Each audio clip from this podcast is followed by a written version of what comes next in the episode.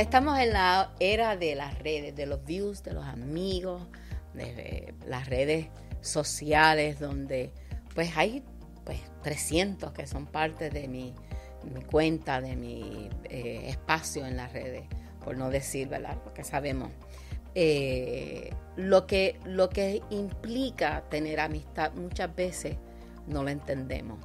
Muchas veces los amigos no son amigos son contactos, personas conocidas, personas con quien yo comparto.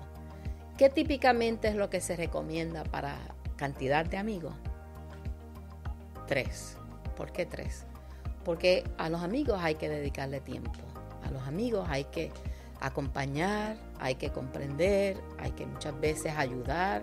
Y en ese sentido toman tiempo. Y esas amistades usualmente cuando se trabajan bien, te sirven para toda la vida en momentos bien, bien importantes de tu vida, momentos especiales. Ese amigo te va a acompañar. Tres es suficiente. 300 no estamos hablando de amigos, estamos hablando de conocidos. No confundas los conocidos con los amigos. Cultiva, dale tiempo, atiende a tus verdaderos amigos y los demás pues que se enteren pero no son amigos. Para más, doctora Bienestar.